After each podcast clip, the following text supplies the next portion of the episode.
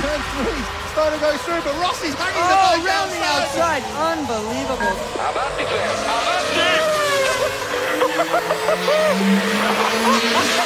about.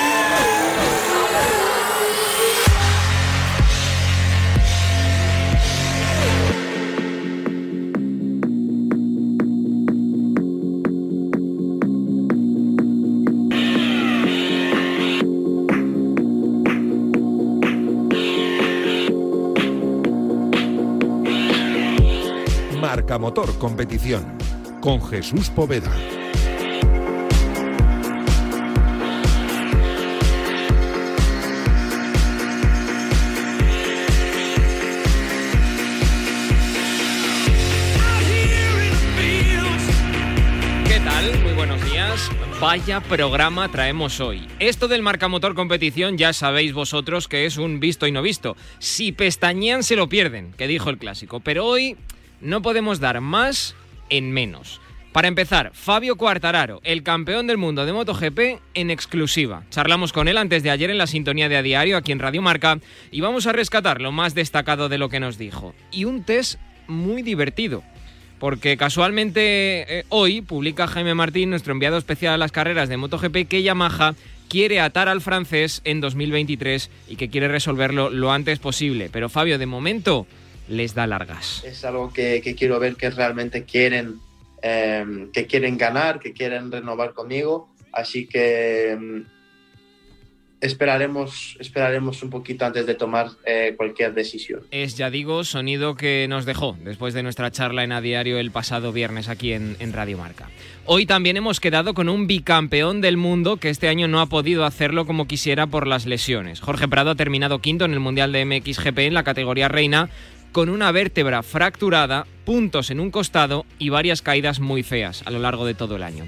Me parece que está llegando a Milán, así que cuando aterrice, pues que me mande un WhatsApp y que me avise.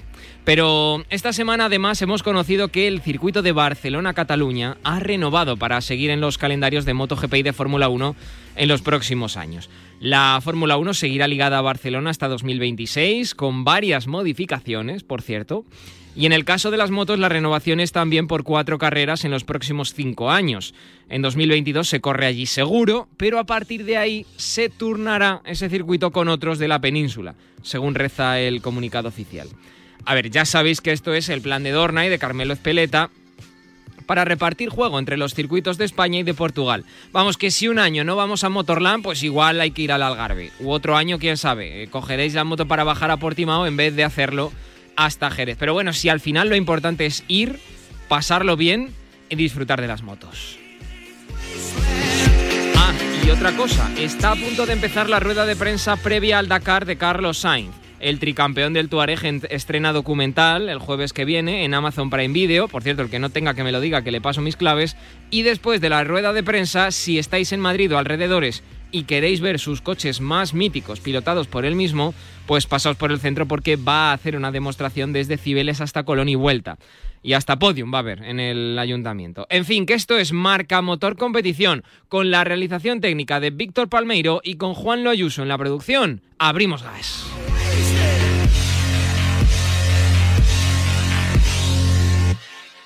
Sentir las luces en Serrano, saludar a Cibeles, emocionarte con el público y gritar al llegar a Vallecas. ¡Volvemos! Corre la National Netherlands San Silvestre Vallecana presencial o virtual y vuelve a disfrutar del mejor 10K del mundo. Inscripciones en sansilvestrevallecana.com, patrocinada por National Netherlanden, Oiso y TikTok. Tu casa, donde está todo lo que vale la pena proteger. Entonces con la alarma puedo ver la casa cuando no estoy yo. Sí, sí, claro. Cuando no estás en casa puedes ver todo a través de la app. Y con las cámaras ves lo que pasa en cada momento. Incluso puedes hablar con ellos. No es como estar allí, pero casi. Y con este botón SOS puedes avisarnos siempre. De lo que sea. Nosotros siempre estamos ahí para ayudarte. Si para ti es importante, Securitas Direct 900-103-104. Espero que sea importante para haberme despertado a estas horas. General, la señal 17 minutos por las antenas que hacen el seguimiento de las Voyager en el cuadrante 117B, en el vacío. ¡Basta! Quiero escuchar la señal. Por supuesto, general. Marcadores, los Pablos que hablan. Dios mío. ¡Despierten al presidente! Vuelven los Pablos. Marcador. Con Pablo López y Pablo Juan Arena. Todos los fines de semana en Radio Marca. Sintoniza tu pasión con las voces del deporte.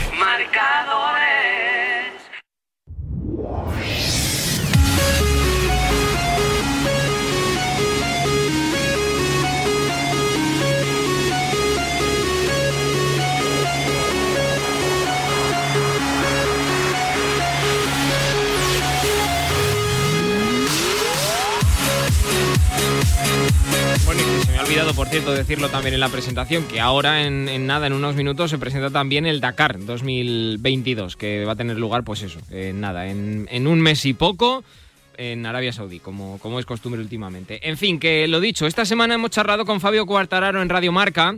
Todo el mundo le ha felicitado por su título de MotoGP y nosotros no podíamos ser menos.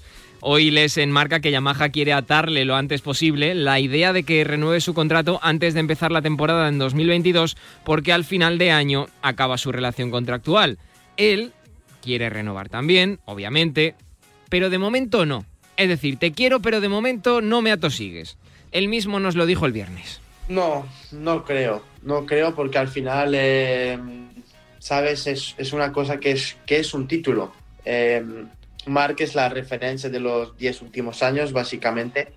Pero.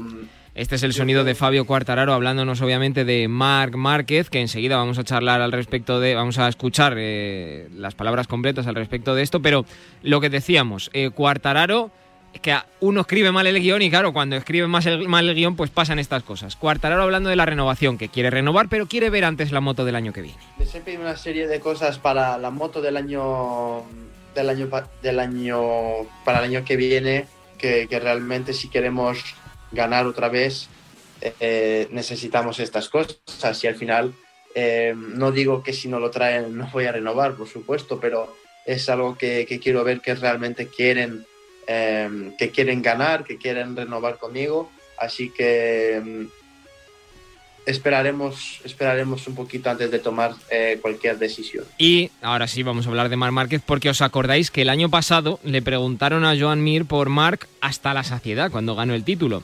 A Cuartararo no le han preguntado tanto por el tema y no podíamos ser menos porque si el año pasado había comparaciones, no veo por qué este año no debe haberlas.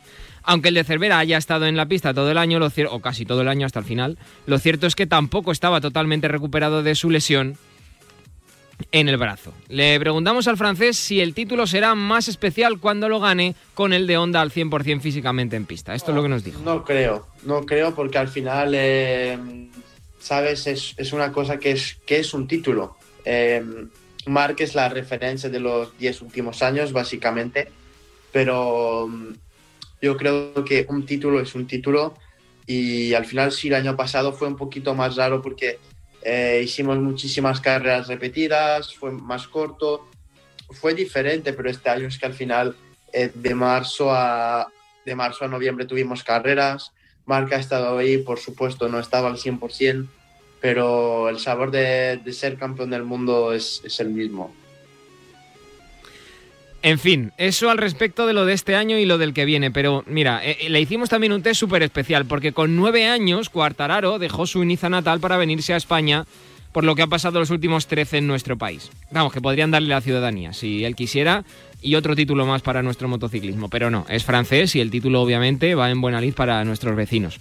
El caso es que por aquello del conocimiento de nuestro país se nos ocurrió preguntarle por sus gustos. Y parece que poco a poco hemos dejado huella en su corazoncito. Mira, mira este test que le hicimos. Yo me lo pasé bomba, mira. Fabio, tú te has criado prácticamente en, en España. O sea, has pasado muchos años, muchos años aquí. Eh, entonces, pero, pero obviamente eres francés, eres de Niza. Entonces, te vamos a hacer un test rápido para saber si eres más francés eso, o eso. español. Eso, eso. Venga. ¿Te parece? Venga. Venga, vamos allá. A ver, muy rápido. ¿Tortilla de patata o tortilla francesa? Tortilla de patata. Vale, 1-0 España, ¿eh? Ojo. Vamos, vamos, vamos. Ojo. Eh, ¿Cava o champán? Champán. Venga, 1-1. Cuidado, ¿eh? Que se, se acerca Francia. Eh, Jules, el cantante de trap eh, francés, o Z Tangano? Eh, Jules. Jul. Ojo que se Mm. adelanta Francia. Mm. Cuidadín. Mm, a Eh, uno a dos para, Hay para nuestros hay que buscar el empate, Fabio, ¿eh? Hay que buscar el empate. No sé yo si lo vamos A a, ver, a conseguir. ver. Le Mans o Jerez. Eh, eh, ahí me pilláis, ¿eh? Ojo. Mm, pero diría. ah, diría Jerez porque me ha traído mi primera victoria en MotoGP. Vamos, ahí vamos, vamos ahí. Estamos en el empate, Amaro. Queda una y yo creo que además esta te va a gustar a ti, Amaro, que A tú ver. eres muy de allí. Ojo, eh, que es el desempate, Fabio. Córcega o Ibiza. Ah, Hostias. Uy, perdón. Jugamos con ventaja. Perdón, perdón por el taco, perdón claro. por el taco. a ver, es totalmente diferente, pero he ido la primera vez este año a Ibiza, pero creo que España gana. Ha ganado España, Amaro, Fabio, lo siento. Vamos Hombre, ahí, vamos, Luego vamos. suena, suena el himno francés, la, la bandera de Francia y todo, pero un poquito, un poquito de nosotros sí que eres, Fabio. Sí, hombre, claro, Sí, claro. sí, es que me ha espiado, me ha espiado bien, porque tortilla francesa o tortilla de patata no hay nada que ver. ¿eh? ahí estamos, Fabio. Más, más sano francesa, pero española me gusta más. Ahí, Hombre, pues ahí. claro que sí, con más huevos y con más patatas, que es lo que tiene nuestra tortilla. En fin, esto al respecto de MotoGP, pero creo que está ya Jorge Prado esperando a la maleta en Milán, así que vamos a charlar con él.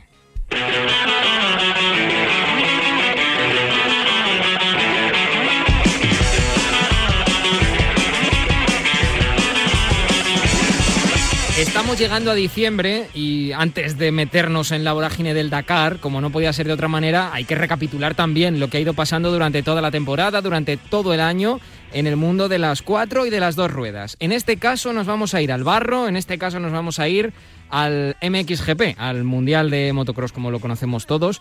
Eh, nuestra principal esperanza siempre, y en este caso en la categoría reina desde hace un par de años, se llama Jorge Prado, es bicampeón mundial en MX2 y está, pues eh, tiene prácticamente el título tocando con la mano. Este año no ha podido ser por las circunstancias de las lesiones, pero yo estoy seguro de que la próxima temporada él lo conseguirá. Y nos está escuchando ya recién aterrizado en Milán, por cierto. Eh, Jorge, ¿qué tal? Buenos días. Muy buenos días. Bueno, eh, hemos tenido mala suerte esta temporada, ¿eh? Sí, la verdad que, bueno, pues eh, el resultado final no fue el esperado. Después de estar luchando pues prácticamente toda temporada por ese primer puesto, llegaron las lesiones, un poco de mala suerte también, diría yo. Y, y bueno, pues eh, luchando las últimas carreras lesionado para intentar acabar en la clasificación lo más alto posible. Al final un quinto puesto eh, que me sabe a poco después de todo lo que he trabajado y de bueno y sabiendo dónde podía estar. Pero a veces necesitas estos, estas temporadas, pues eso, para hacerte más fuerte y saber aún mejor dónde tienes que, que mejorar. Al final, un mundial de motocross, eh, la importancia de, de ser constante es, eh, es fundamental. Entonces, eh, bueno, para el año que viene, pues eso, intentar disminuir eh, el factor caídas eh, para, para, bueno, para pelear con- hasta la última carrera. Claro. A ver, para los que no estéis muy puestos en motocross, para los que no hayáis seguido el MXGP de este año 2021, Jorge estaba luchando con los Herlings, con los Cairoli, con los Geyser, etcétera, con los capos de la categoría reina del mundial. Y a falta de cinco carreras, seis carreras, eh, un par de caídas, pues le fastidiaron la espalda, le fastidiaron justo debajo del brazo cuando tuvo esa caída con Herlings después de haber cruzado la, la línea de meta en, en- ya no recuerdo dónde fue esto, Jorge, ¿dónde fue aquella En caída? Alemania. En Alemania, correcto, en Alemania. Y las lesiones, una detrás de otra, pues al final acaban haciendo mella. El campeón del mundo es eh, Herlings, que, que, bueno, pues que ya suma uno más. Y Jorge, pues se ha tenido que conformar con esa quinta posición. Eh, bueno, lo de, la, lo de conformarse es relativo, ¿no? Porque cuando uno está tan lesionado en las últimas carreras, que de hecho viniste a España y ahora lo comentamos, a correr aquí, y claro, viniste relativamente lesionado y al final se hace lo que se puede, pero digo que cuando uno está tan lesionado, yo no sé cómo lo has hecho, macho, porque al final salías a correr, conseguías los whole shot, acababas siendo el más rápido en la salida a pesar de salir en la cuarta valla o incluso más atrás, pero luego, claro, poco a poco tenías que ir dejando paso a los que iban más rápido, ¿no?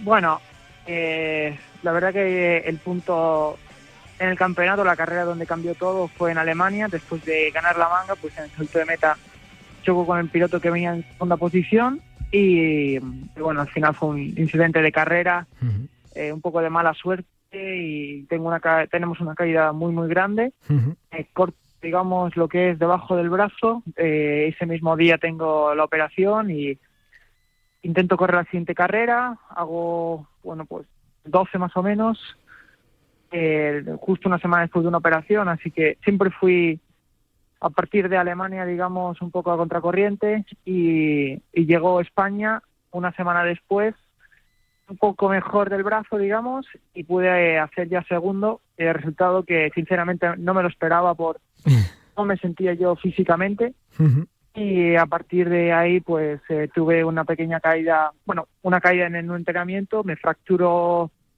eh, la vértebra al correr las siguientes pruebas con una, bueno, con la vértebra fracturada y aún así pude alcanzar varios top 5.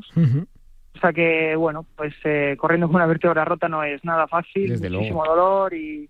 Pero bueno, nunca tiré la toalla y por esa parte estoy contento porque lo di todo y pues eh, cuando lo das todo creo que uno tiene que acabar eh, satisfecho del, del trabajo, sobre Claro. todo. Pero Jorge, el esfuerzo. tú, tú eres un piloto agresivo, es así, es tu estilo de pilotaje, lo hemos visto también en otros muchos pilotos, en otras muchas disciplinas. ¿Cómo vas a hacer para reducir el factor caídas cuando, por decirlo así, una de tus principales fortalezas es esa agresividad, que arriesgas un poquito más que el resto? Bueno, yo no me considero un piloto agresivo ni un piloto que arriesgue más que el resto. Yo creo que soy de los pilotos que arriesga menos. Y bueno, pues la primera, digamos, la primera caída que, que tuve esta temporada, pues eh, fue un poco fallo de ambos pilotos porque nos tocamos los dos en el aire. Recuerdo, sí. Y, y, a- y bueno, a partir de eso eh, sí que fue un fallo en mi caída de entrenamiento, pero el problema es que yo creo que tengo es que cada vez que caigo me hago daño. Claro. Entonces O sea, es que a- no puedo caer ni una vez. A lo que, a lo que yo voy, Jorge, es que al final eh, eh, lo de las caídas es, eh, es que va intrínseco ¿no? al, al MX. Es que, eh, eh, es, que es, es pan nuestro de cada día, por decirlo de alguna manera. Por, por- por la propia disciplina, digo. Hacemos el motocross es un deporte muy muy peligroso Claro. y bueno pues las caídas pues eh, son a mucha velocidad eh, podéis caerte de un salto como fui yo como fue la mía con digamos con Jeffrey de mucha altura y el cuerpo pues no está preparado Claro. para, para caer de pues, no sé 5 metros o más Sí, sí. eh, a mucha velocidad. Entonces eh, hay que estar muy concentrado e intentar disminuir pues eso las caídas. Yo me considero también un piloto que queda poco pero pero bueno a veces cuando no es tu año no es tu año. Eh, lo he visto en las últimas carreras que bueno iba todo el rato contra corriente intentaba eh, luchar las posiciones pero después venía otro problema más y eh, bueno pues eh, a veces esto también me sirve de, de aprendizaje de cara al año que viene eh, y, y hay que pensar en positivo porque el nivel que tengo que en el que estuve luchando este año no es fácil de conseguir Desde luego. y el año que viene no vamos a estar igual sino que vamos a estar mejor entonces hay que pensar siempre en positivo Desde luego que sí. Eh, por cierto, eh, la- ¿esto lo has trabajado mentalmente? El hecho de ver que no podías seguir el ritmo de, los de arriba por porque te lo impedía la propia lesión, que intentabas ir a contracorriente, como dices, pero que finalmente tenías que dejarles paso ya cuando pasaba prácticamente la mitad de la carrera. ¿Tú esto lo trabajas mentalmente de alguna manera o no? no no pero pero yo soy suficientemente duro como para intentar luchar cada cada vuelta de la carrera y no les dejaba pasar pero ellos me pasaban Claro, o sea, cuando van más rápido correcto, al o sea, final mi cuerpo llega a un límite y, y y es lo máximo que podía hacer Eso es. siempre del 100% y cuando me pasan es que es que ellos podían ir más rápido que Claro, yo, ya está, es la- eso, eso es a lo que me refería, ¿eh? O sea, no, no me refería con que, que tú les dejaras pasar, sino que es que no. podías hacer más, claro. Exacto, la, la verdad competir con huesos fracturados, rotos, Madre mía. pues eh, no, no solo por el dolor, sino también vas muy incómodo al tener Claro. que, pues vas con miedo y, y no quieres tocar el suelo y a veces eso te hace ir algo mucho más, bueno, más tenso y rodar pues eh, peor. Desde luego. Oye, ¿cómo estás ahora? Que no, que no te he preguntado. ¿Qué tal después de unas semanas que ha terminado el campeonato? Me imagino que habrás podido descansar. ¿Cómo estás? Pues eh, intentando recuperarme de esta última parte de temporada que fue cuerpo muy, muy duro también mentalmente. Tener que luchar todos los fines de semana y todas las carreras viendo que no estás al 100% y, y teniendo que correr con, pues, lesionado, te quita también mucha fuerza mental, ¿no? Mucha frescura. Entonces, pues intentando desconectar un poco del mundo de, de las motos Sí. y hacer cosas que durante la temporada no hago para, bueno, reenganchar y cargar pilas para, bueno, para la pretemporada y, y ya focus en el año que viene. Joder, madre mía, no, no descansas. Por cierto, próxima temporada no vamos a tener a Cairoli, que ha sido tu compañero, que has entrenado con él, eh, ya no va a estar corriendo, pero no sé si vas a aprovechar y le vas a decir, oye, aunque no corras, tú quédate aquí conmigo, que vamos a entrenar los dos y, y así mantenemos el nivel. Bueno, pues eh, este año fue el último año para, para Tony, el año que viene va a seguir siendo piloto de, bueno, va a seguir siendo exacto de pruebas eh, para nuestro equipo, entonces pues lo voy a tener más de un día eh, en la pista de entrenamiento. Así que eso también es positivo para mí Desde luego. y va a ser buena competición, entonces es una retirada, pero tampoco muy retirado, porque si va a hacer pruebas va a tener que entrenar. Y, eh, y eso también es positivo para mí, tenerlo en la pista entrenando. Oye, vaya año para KTM, por cierto, ¿eh? con, con, eh, con el campeón del mundo de Moto 3, que es de KTM, con el campeón del mundo de Moto 2, que es de KTM. Eh, o sea, lleváis un año, a ver si es posible que, que el Dakar caiga para, para, la fábrica naranja, ¿no? En vez de, de irse para Honda, como los dos años anteriores. Sí, este año ha sido pues un año bastante bueno para KTM, sobre todo, bueno, en el mundo del, del off-road, por ejemplo, en, en, el, el Mundial de Motocross, ganar el MXGP es súper importante. Bueno, Josep García en Enduro. Exacto, y bueno, son campeonatos importantes para KTM también. Y después eh, que en la velocidad, que es una disciplina, digamos, relativamente nueva para KTM, sí. eh, conseguir los dos títulos eh, es súper bueno y yo creo que motiva mucho a la marca para, seguir evolucionando y tirar para adelante. Bueno, el, no te voy a preguntar cuál es el objetivo del año que viene porque sé que es ser campeón del mundo, ya no puede ser de otra manera en tu tercera temporada, ya lo ha sido en la segunda. Pero como ya llegamos a la Navidad, Jorge, sí que te quiero preguntar por la, los deseos para, para, el próximo año. ¿Qué le vas a pedir a los Reyes? pues yo solo pido salud. que, que, ya es bastante, es lo ¿no? Más importante, no solo para mí, sino para todo el mundo, para mi familia y a la gente que yo quiero, que, que tenga un año con mucha salud. Eh, yo creo que es lo más, lo que deseo con más ganas, porque bien se está cuando uno está bien, ¿no? Y, y eso te lo puedo te lo puedo decir yo que ha sido una temporada llena de lesiones otra vez y, y se pasa mal. Entonces yo creo que año sin lesiones, el año que viene vamos a poder disfrutar mucho más del motocross. Desde luego que sí. Oye, ¿al Dakar te vas a animar en algún momento? ¿Te llama la atención o no? No, no. De no momento me llama no, la ¿no? atención. no, no, no. Bueno, bastante, bastante tenemos con, con la peligrosidad Sí. de- del propio motocross. Que Jorge, te Sí. agradezco que justo, mira, estabas esperando a las maletas, vamos a contárselo a los oyentes porque no pasa nada. Acabas de aterrizar en Milán, estás esperando a las maletas. Te agradezco que hayas cogido el teléfono y la llamada de Marca Motor Competición y la mejor de las suertes para la próxima temporada. Muchísimas gracias. Abrazo, Jorge. Muchas gracias. Un saludo. Adiós. El deporte es nuestro. Radio Marca.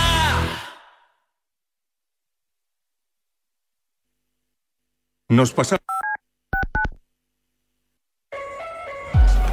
Canastas, triples, asistencias, mates, tapones. El mejor baloncesto se juega en Radio Marca. Sergio Escariolo, Sergio, hola, ¿cómo estás? Muy buenas. Poder eh, volver a codearlo con los mejores. Y en ese momento he dicho, coño, Pablo, pero es gilipollas y vamos a ganar. Bueno, estamos con eh, Sergio Rodríguez. Hombre, Sergio, la- siempre quieres ganar todo. La madrugada del martes al miércoles, de dos y media a tres y media de la mañana, saltamos a la cancha de Nos gusta el básquet con Carlos Santos.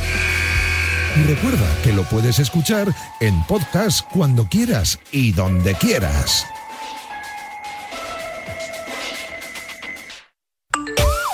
Servicio de WhatsApp de Radio Marca. 628 26 90 92. Envía tu nota de audio y cuéntanos tu opinión, sugerencias y quejas. Porque tú haces la radio. Memoriza el número de WhatsApp de Radio Marca. 628 26 90 92. Participa en la radio del deporte. Te estamos esperando. Ni el challenge del papel higiénico, ni el de la botella. Los retos más difíciles a los que se enfrenta nuestra generación están en la vida real, como el famoso encontrar trabajo challenge o el independizarse challenge. Y aunque para superarlos necesitamos vuestro apoyo, aceptamos el reto. Súmate en aceptamoselreto.com. FAD 916 1515. Aterriza en Radio Marca el nuevo marcador europeo. El programa con más horas de Champions y Europa League de toda la Unión Europea. Abróchense los cinturones que vamos a despegar. Marcador europeo con Felipe del Campo en Radio Marca.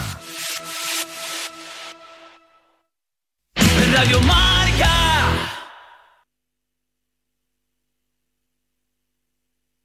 Es.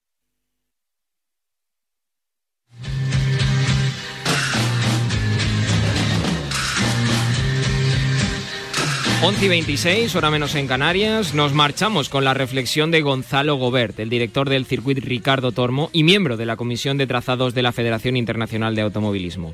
¿Cómo de importante es, Gonzalo, que se renueve Barcelona? Cierra tu amigo. La renovación por parte del circuito de Barcelona-Cataluña de los contratos tanto de Fórmula 1 como de MotoGP es una fantástica noticia para el motorsport español.